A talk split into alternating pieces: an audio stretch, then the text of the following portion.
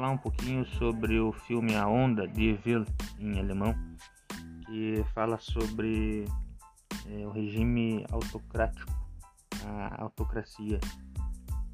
Para quem não sabe, a autocracia é um, é um governo de, de uma pessoa só. Uma única, o poder está concentrado em um único governante.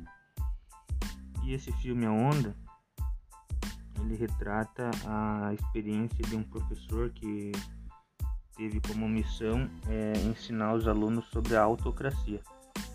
Devido ao desinteresse deles, ele propõe um experimento que explique na prática os mecanismos do fascismo e do poder. O professor Reiner decide deixar seus alunos desenvolver o assunto e pede a eles que construam sua própria autocracia. No entanto, quando essas crianças formam um Estado-nação similar com o da Alemanha nazista, os professores não sabem o que fazer. Esses alunos formados é, de adolescentes, são alunos do ensino médio, eles não acreditam que uma ditadura poderia nascer na Alemanha moderna. O docente, então, é, decide é, provar o quão próximo está essa realidade, a partir de um experimento. Ele tenta mostrar o poder de manipulação das massas e os mecanismos do fascismo. Então o professor estabelece novas regras.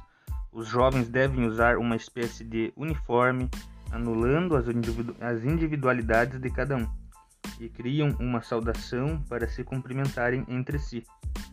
Na sala de aula, são organizados de acordo com suas notas e precisam ter permissão e se levantar para falar. O professor deve ser chamado de Sr. Wenger e o movimento ganha um símbolo e nome: a onda. A unidade que constroem com o apagamento de suas identidades faz com que os jovens protejam os outros membros da onda e sejam hostis com quem não pertence ao grupo. Em pouco tempo, o movimento que começou como um experimento em sala de aula toma proporções assustadoras, muito além dos muros da escola. Quando o professor percebe o que ocorreu, ele tenta encerrar a atividade, mas as coisas fogem de seu controle. O filme é baseado em uma história real. Em 1967, na Califórnia, um professor realizou o experimento com seus alunos intitulado The Third Wave, a terceira onda, para mostrar aos jovens como funcionava a Alemanha nazista. Então, no filme fica bem claro a, a formação de um regime autoritário. Fica nítido no enredo como regimes autoritários e a manipulação das massas pode ser feita de forma gradual e imperceptível. As ações incorporadas em prol da unidade do grupo são tratadas de forma natural e, com o tempo, tomam, é, tomam grandes proporções. É mesmo uma sociedade que se considere democrática não está imune ao crescimento do fascismo, que pode ser considerado perigosamente sedutor. Certos regimes, como o nazismo, podem não ressurgir em sua totalidade, mas alguns elementos considerados inofensivos podem, em conjunto, desencadear um efeito devastador. Um autor que foi apresentado em sala de aula, que trata de temas contemporâneos e que é importante nessa discussão, é o sociólogo Zygmunt Bauman. Uma das ideias trabalhadas em seu livro Modernidade e Holocausto é o nazismo como algo latente na sociedade. A juventude descrente com o futuro, é, o filme apresenta uma situação muito comum atualmente. Uma juventude descrente com o futuro, que por não enxergar uma identificação com a política, pode se deixar levar por alternativas de governo. O filme mostra a imagem de liderança que os jovens constroem em relação ao professor e as consequências dessa legitimação indireta de poder. Nesse contexto, quem aborda esse tema é o sociólogo Theodor Adorno.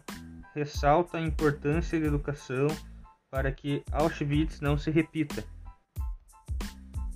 É, aqui no Brasil é, e o distanciamento também da classe política, é possível estabelecer relações entre o filme e a situação nacional nos dias de hoje. A descrença e distanciamento de muitos jovens em relação à classe política pode abrir espaço para o crescimento de movimentos autoritários em uma espécie de necessidade de liderança. Aí vem o discurso do ódio, né? O radicalismo e a dimensão que determinados ideais podem alcançar com as redes sociais é bem grande. E discursos de ódio ganham força e têm a possibilidade do anonimato, facilitando os ataques. A vontade dos jovens de pertencer a um grupo com o qual eles se identifiquem também existe.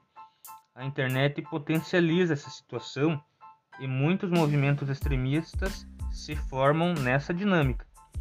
Um exemplo recente do quão vivo está o discurso do ódio na nossa sociedade é a marcha em Charlottesville, com ataques de manifestantes contra negros, homossexuais, imigrantes e judeus. É, no caso do filme A Onda, é importante identificar os principais tópicos, como autocracia, fascismo, fanatismo, alternativas de poder e legitimação indireta de um líder, por exemplo, e memorizar algumas cenas que exemplifiquem as situações. Eu vou falar também um pouquinho sobre as reflexões sobre a temática do filme.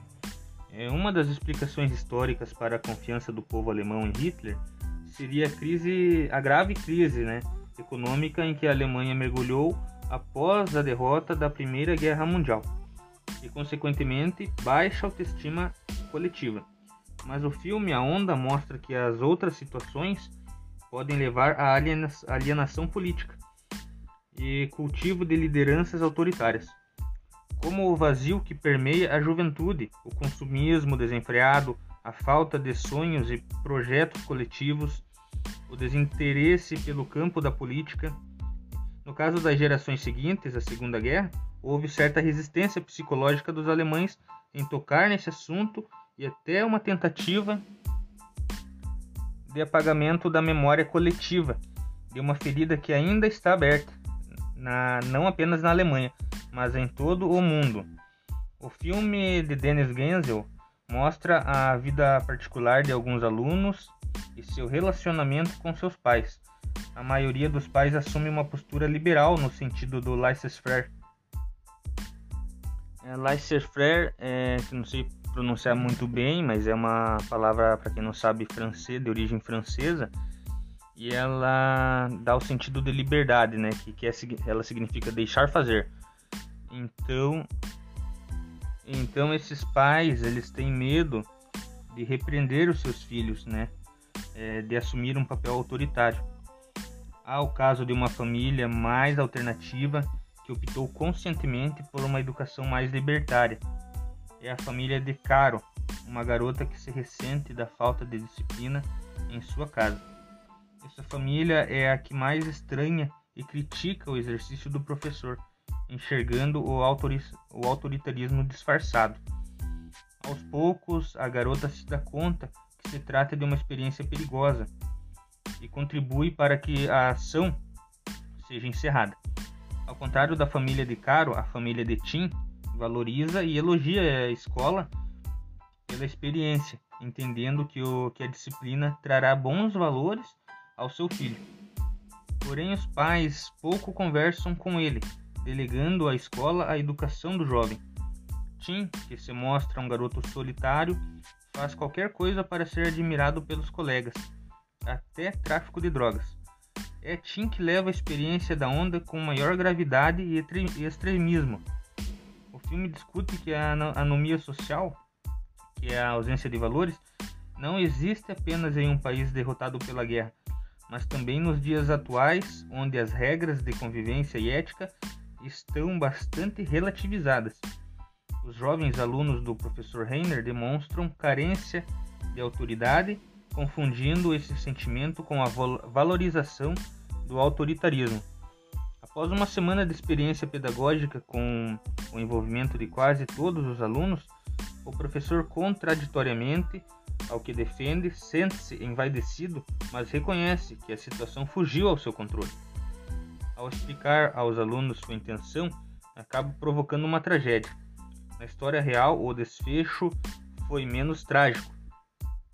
Um aluno perdeu a mão ao tentar preparar um coquetel Molotov para quem não sabe, um coquetel Molotov é uma bomba caseira, né? Em caso do filme ser utilizado junto a adolescentes, é bom lembrar a questão da classificação indicativa, pois as cenas de violência, além da discussão sobre autoritarismo e consciência política, pode-se abordar a falta de perspectiva da maioria dos jovens que estão ligados ao consumismo e a experiências efêmeras.